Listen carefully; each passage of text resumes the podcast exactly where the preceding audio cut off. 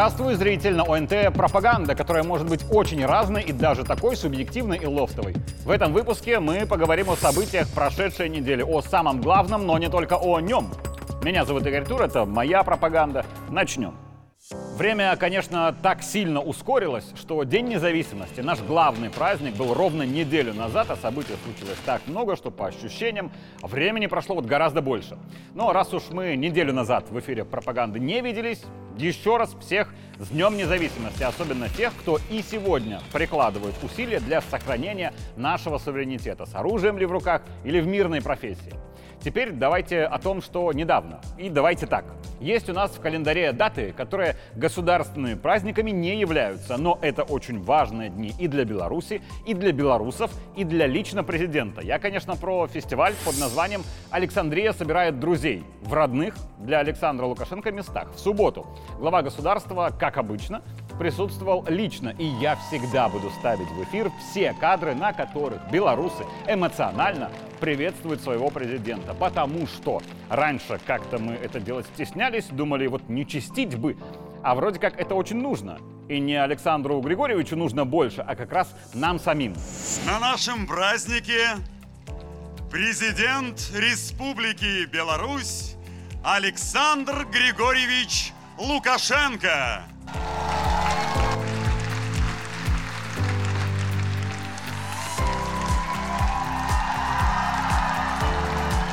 Почему именно в Александрии этот праздник? Очевидно, потому что это родные места президента. Это его инициатива, его просьба, его подарок тем людям, вместе с которыми он рос, где учился, где становился старше, делал первые амбициозные шаги, делал и ошибки вместе с выводами после них и все остальное. Знаете, особое отношение Александра Григорьевича к малой родине совершенно понятно. Не менее понятно, особенно для тех, кому не лет 20, что с годами на малую родину тянет все сильнее, и это совершенно так. Даже меня в свои всего 34 года на малую родину тянет. Но, пожалуй, в этом году президент о своем отношении к землякам сказал лично и сказал так, что никаких слов дополнительно и не нужно. Вы знаете, что мое сердце принадлежит этому уголку Беларуси. Здесь мое место силы. Этот край, люди, которые в нем живут, научили меня любить свою страну и свой народ – и я не устану благодарить свою малую родину за проведенные здесь счастливые годы детства и моей юности. За ту энергию, которая сегодня питает меня эта земля. И я готов делиться ею со всеми вами. Будьте всегда счастливы дорогие земляки. Малая родина, то есть именно малая, которая не столица или областной центр, есть у миллионов белорусов. Вот взять тот же Минск. Сколько там коренных, а сколько приезжих. В 2018 году Лукашенко объявил в Беларуси год малой родины, который позже превратился в трилогию, то есть родным местам у нас было посвящено сразу три года. Чуть позже Александр Григорьевич выступил с одной, может, не самой заметной, но очень важной инициативой. Президент обратился ко всем, у кого есть время, силы и чего уж там, деньги, помочь своей малой родине стать краше. То есть сделать то, что лично президент делает в Александрии, в Ворше, в Баране, в Балбасово и Шклове. Понятно, что возможности у всех разные, и возможности ИПшника, и главы государства несоизмеримы, но был важен сам посыл. Работает в Минске условно министр, родом из деревни в Брестской области. Он ведь наверняка может что-то сделать для тех мест, где никто и не думал, что он станет министром, потому что какой из него министр? Вон весь крыжовник подрал. Где-то есть еще в Беларуси и условно олигарх. Не такой, как в России, конечно. Ни по объему денег, ни по самостоятельности, потому что наши олигархи или согласны помогать государству, или олигархичность их очень быстро будет сведена к минимуму. А родом олигарх из допустим, городского поселка в Гомельской области, и если он хотя бы на 5 минут подумает не об увеличении прибыли с очередного торгового объекта, а о том, что в той школе, где он на задней парте робко пытался заигрывать с одноклассницей, и где ему драли ухо в кабинете директора за хулиганство, ремонта не было 30 лет, то, возможно, удовольствие от маленькой помощи, но важной для своей жизни школы, он получил бы куда больше удовольствия, чем от вот очередного миллиона на своем счету. И далее по без обид для всех нисходящий. понятно, еще раз говорю, что возможности у всех, конечно, разные, но мысль президента была очень простой и понятной. Если каждый из нас, у кого есть малая родина, сделает для нее хоть немножко, то все малые родины страны, вся настоящая Беларусь, а это не Минские, не областные центры, а как раз маленькие городки, поселки и деревушки, станет краше для нас самих. Как пела одна нехорошая, но талантливая группа, не забывай свои корни, помни, есть вещи на порядок выше. Нам штоденно спрабуют навязать так званые универсальные каштоўнасці. Але ж яны не для нас. Глобальная держава будучага гэта утопія. Свет ніколі не будзе монакультурным. Няма такой ідэі, дзеля якой усе нацыі адмовіліся б ад сваіх Этнічнай гісторыі, ладу жыцця і традыцый. Тым больш сёння, калі мы бачым, як руйнуюцца лёсы цэлых народаў, якія бяздумна сякуць карані дрэва сваёй гісторыі, непакоіць магілы продкаў, змагаюцца з помнікамі. Мы бачым гэта і разумеем, што без нацыянальнай годнасці няма і не можа быць волі, суверэнітэту, павагі и бяспекі. А национальное сознание, подумал я, глядя кадры из Александрии, как раз выше на малых родинах. Недавно президент говорил в послании фразу, которая мне вот категорически понравилась и которую я уже и в эфире повторял много раз. «Не страдайте глобализмом», попросил Александр Лукашенко всех нас – и знаете, а вот глобализм-то в обществе зависим от крупности населенного пункта. Вот в деревне глобалистов не найти. Там люди спокойно работают, живут счастливо. Не все, конечно, но тем не менее. И вот у деревенских, как я вижу, путешествуя вместе с президентом по стране, совершенно точно нет сомнений, кто они. Они совершенно точно белорусы. Возьмем город покрупнее, и уже чуть у большего процента тамошних жителей возникает вопрос, типа, а вот если рядом Польша, а городок мой раньше был в Речи Посполитой, то в нас есть и польскость. Это нормально же? На другом конце страны в это же время в городе вот еще крупнее интеллигенция начинает размышлять. Мол, а вот рядом же Россия, а была империя, то есть мы как бы белорусы, но еще и русские. А если разобраться в нужный момент, в нужном месте, да под влиянием нужных подсказок, так и русские мы вообще. А в областном центре, где-то на северо-западе, уже появляются мысли, мы, конечно, белорусы, но вот у нас вот такая архитектура на европейскую больше похожа. Так что мы, конечно, белорусы, но мы европейцы и Минск, наш Вавилон либерализма и вариативности сознания. Я расскажу свой опыт первых недель на журфаке в далеком уже 2006 -м. Столичная гуманитарная подростковая интеллигенция была, конечно, очень разношерстной. Одни пропольские, вторые молятся на Вильнюс, третьи империалисты, пятые еще не в Мерлике, остальные устойчиво пытались себя считать европейцами. Потому что можно вот так удобно состыковать единичные факты, чтобы казалось, что мы исторически условная, допустим, Франция, только немножко правее на карте.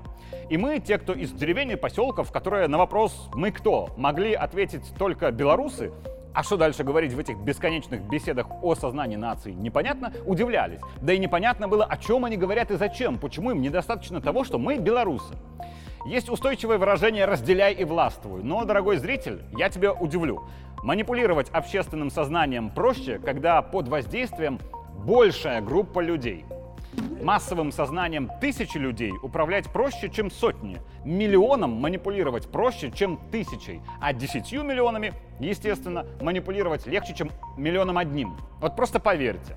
Инструменты манипулирования, конечно, будут немного разные, разные будут и затраты ресурсов, но чем шире толпа, тем легче она поддается манипулированию. Отсюда теория глобализма. Так проще управлять людьми. Сложнее управлять немцами, французами, испанцами и поляками с литовцами по отдельности. Но куда проще управлять ими вместе, если объединить их понятием «европеец». Так что оба метода рабочие. И разделяй и властвуй, и объединяй и властвуй.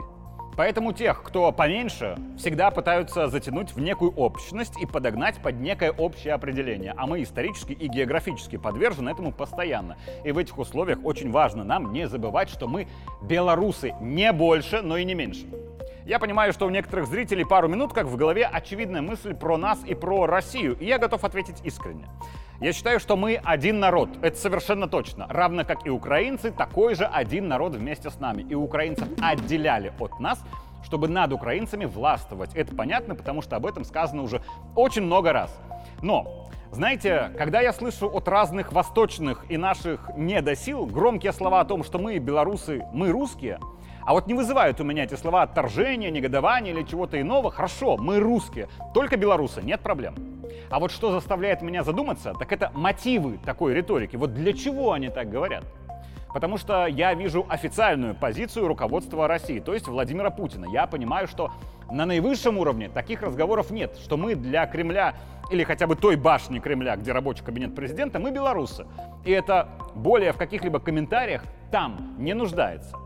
Если объединить события с ЧВК Вагнера и тем, как там повылазили из-под плинтуса слова философа Дугина о том, что сейчас страшна не пятая колонна, а шестая, то есть те, кто публично громко поддерживает, но работает на чужие интересы, и соединить это с логикой, получается следующее.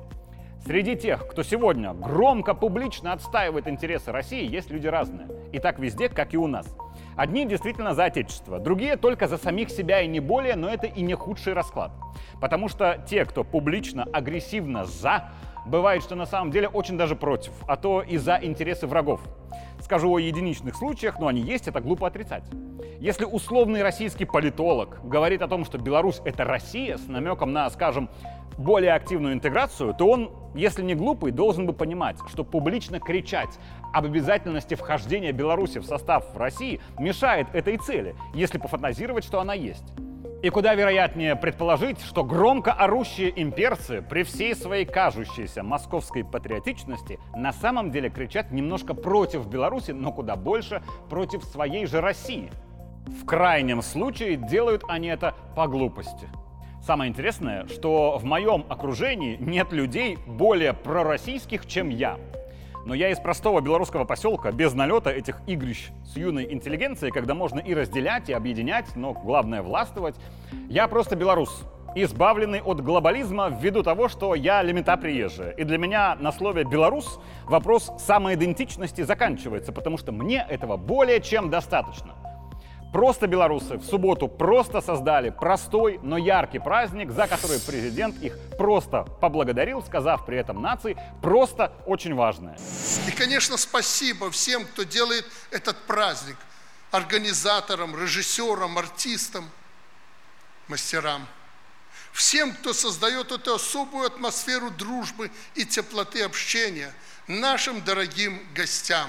Если мы будем везде – на каждом метре нашей Беларуси вести вот так, по-хозяйски, гостеприимно, благоразумно. Будем приветствовать наших родных, друзей и даже тех, кто ошибся, но будут приезжать к нам с добрыми намерениями, у нас в стране будет мир – еще на минувшей неделе у нас был большой разговор президента с иностранными журналистами. Об этом тоже сказано немало. Все уже вроде как обсудили. Надеюсь, вы тоже смотрели вчера программу «Контуры». Поэтому давайте коротко об этом разговоре. От участников встречи я сделаю отсылку к посту в своем телеграм-канале главный.тур. Первое. Я вот окончательно разочарован западными журналистами. Насколько я чувствую, Александр Григорьевич был разочарован тоже. Вопросы некоторые были теми же, которые задавали эти же журналисты этому же президенту. Зачем тогда всем собираться вообще? Для чего Лукашенко тратить на них время? Или вопросы были такими уже детскими с политической точки зрения, типа «А расскажите, в чем мотив Пригожина?» Вот вы серьезно? Президент Беларуси будет рассуждать о мотивах Пригожина в этой ситуации? Или спрашивали, а вы не знаете, а Путин будет участвовать в выборах? Он вам не говорил? Ну вот вы адекватные? Да даже если и говорил, но вы всерьез думаете, что Лукашенко взял и рассказал об этом публично? Второе. Жизнь в медиа и жизнь реальная вот все меньше пересекаются. Никто в глаза не видел ни Вагнера в Беларуси, ни ядерного оружия в Беларуси, ни Пригожина в Беларуси. А разговоры только об этом. О том, что никто не видел своими глазами, а только читал и то читал на уровне слухов. Третье. Демократические журналисты каждую пресс-конференцию видят для себя как антипутинскую, остальное для них вторично. Четвертое. Александр Григорьевич не только рассказывал, что и как было, но и постарался сделать все, чтобы его поняли. Поняли, что, почему и как решает президент Беларуси. Кто хотел понять, они это сделали. Пятое. Иностранные журналисты мечтают встретиться с Пригожиным. Из этого два вывода. Их цель хайп и интерес к Пригожину спадет, как только фигура Пригожина станет менее хайповой. И, кстати говоря, когда в субботу в Киев из Турции вернулись командиры Азова, которых обменяли на иных пленных и которые должны были оставаться под надзором Стамбула до окончания войны, то про Пригожина все тут же забыли, потому что появилась новая хайповая тема. Комментировать освобождение главарей нацбатальонов не буду, потому что до сих пор не понимаю, что происходит и как такое возможно. Шестое. Западу, наконец, стало все равно на белорусских беглых. Вопросов по ним вообще не прозвучало, и это хоть что-то хорошее. Но спрашивали эти демократы про политзаключенных, хотя журналистка из Франции зачитывала вопрос, не факт, что сама писала. Я хотел было вмешаться и сказать, мол, среди заключенных раз в 10 больше сторонников Лукашенко, чем противников. Они тоже политические или нет? Но не стал. Касаемо же предметного содержания разговора, то на все вопросы Александр Лукашенко дал предметные ответы, из которых все понятно. Другое дело, что не всех журналистов такое понятное устроило, поэтому они спрашивали снова и снова. Но вот главное по ЧВК Вагнера в Беларуси. Где сейчас Пригожин? Строятся ли места размещения для вагнеровцев? Несет ли это какие-то риски для Беларуси? Насколько я на сегодняшнее утро информирован, бойцы ЧВК «Вагнер» находятся в своих лагерях. В тех лагерях, где они находились после э, вывода э, с фронта. Э, что касается Пригожина, он находится э, в Питере. Никаких рисков от размещения ЧВК «Вагнер» в Беларуси, если это произойдет, я абсолютно не вижу. Это э, не тот случай, о котором меня со всех сторон пытаются напрячь. Опыт, который имеет Вагнер и командиры, э, я уже открыто об этом говорил, они с удовольствием передадут нашим вооруженным силам. Я имею в виду э, военный опыт, который они получили. Еще предметно Лукашенко ответил про российское тактическое ядерное оружие в Беларуси, а заодно и оценил работу западной разведки. Правильно ли я понимаю, вы разместили его так, что на Западе никто не заметил?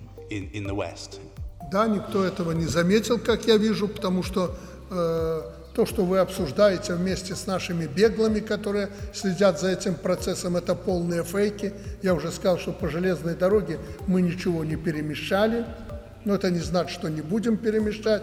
К концу года точно, но я думаю, гораздо раньше мы полностью переместим э, боеголовки, которые предназначены для этого.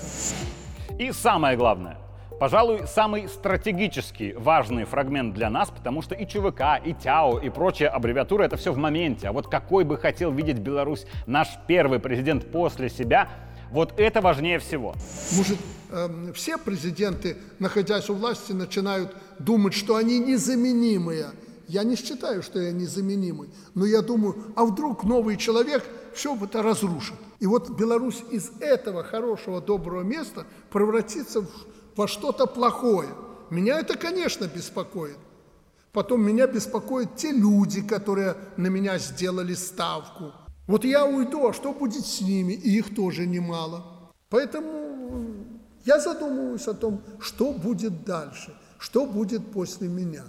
Я буду э, идти этим путем и бороться за свободную, суверенную, независимую Беларусь. Если уметь читать между строк, то Александр Григорьевич достаточно сказал про ближайшее будущее и страны, и себя. Не так ли? Меня зовут Игорь Тур, это была моя пропаганда.